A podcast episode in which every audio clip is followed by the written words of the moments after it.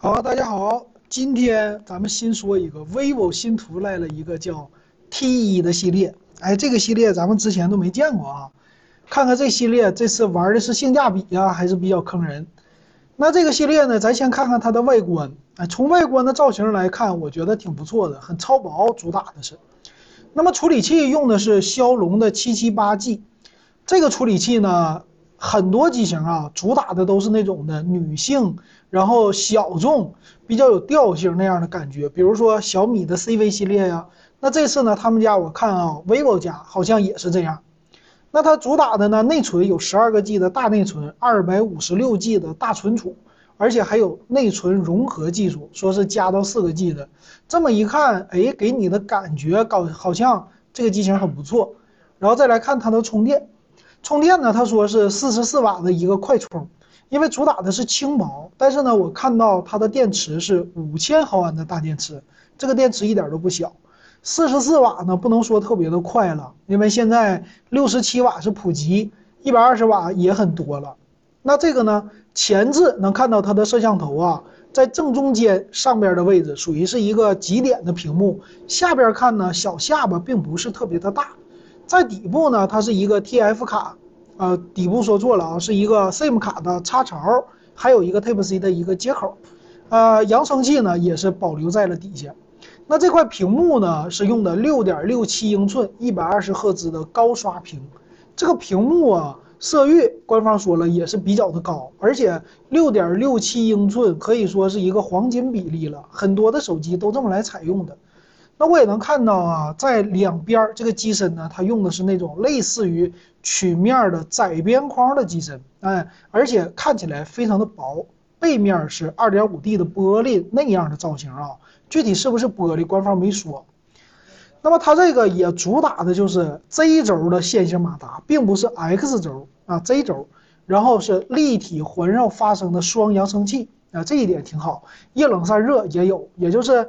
应该是主攻于年轻人的。那摄像头呢？前置一千六百万像素，后置六千四百万主摄，八百万超广角和两百万微距。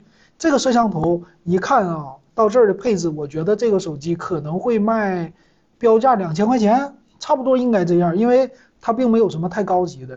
骁龙七七八它不会用在低端机上，那么高端机呢也不会特别贵，基本上就是定位两千了。那他这官方也说了，我的照相多么的好，老金就不给大家赘述了，因为，哎，这摄像头你也知道的哈，也就那一六千四百万算是能打的了。然后配色，配色呢，从背面来看呢，它的造型没什么独特的。后边有三个摄像头在机身的侧面，正面这些，侧面这些都加起来，我感觉啊，和 realme 的 X 二就真我的 X 二就没什么区别。X 二可是两年前的东西啊，当然了，处理器有区别。那么系统呢？这次做的是比较的好看的。这个系统呢，人家自己有一个这个叫 Orange OS 啊，做的很好看。这个不多说了，反正从外观来看，这个机型还是挺酷的啊，不能说挺酷吧，算是挺受女性欢迎的，或者比较普通啊，有有点那种的感觉，因为见怪不怪，大家都是这样的。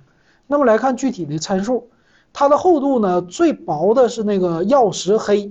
耀影黑是八点四九毫米，还有一个青色呢是八点五三毫米，这个厚度呢可以理解，毕竟是五千毫安的电池，然后重量呢是一百九十二克和一百九十三克的机身，这个机身也可以理解。来了，售价啊，八加一二八 G 两千一百九十九，八加二五六 G 两千三百九十九，贵了两百，多了一百二十八 G 存储，然后十二加二五六是两千五百九十九，这一看啊，不值得买。但是呢，它主打的应该对标的是华为的 nova 系列呀，小米的 CV 系列呀，它就是定位成这样。我也发现了，现在厂家骁龙七七八 G 基本上都是这么定位的，啊，这个机型呢是二一年十一月推出的，老金之前没有发现这个 T 系列，所以到今天才给大家说的。那内存里边用的是 LPDDR5 的内存，UFS 三点一的存储，这还算是旗舰级的了，挺好的啊。那么充电四十四瓦，对于五千毫安电池来说，我觉得稍微有一些不够用。啊，屏幕呢，素质是 LCD 的。那大家喜欢 LCD 吗？永不为奴。如果你觉得眼睛看 LED 不舒服，那么买这个屏幕还是可以理解的啊。但是摄像头呢非常的弱啊，就是在现在的眼光来看，它是两年前的摄像头，就不多说了。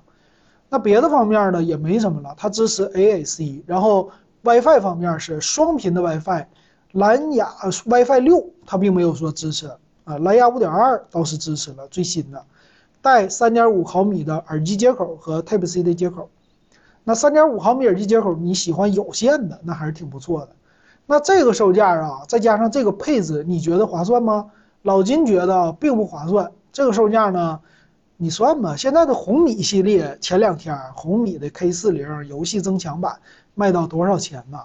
是不是一千六百六十九？它这个两千四百九十九，可以这么说，就它这个处理器啊，能卖到一千四，就是。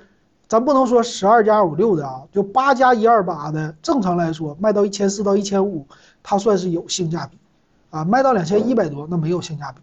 那你说这个机型可不可以买呢？它其实除了售价之外，它身上并没有太大的短板。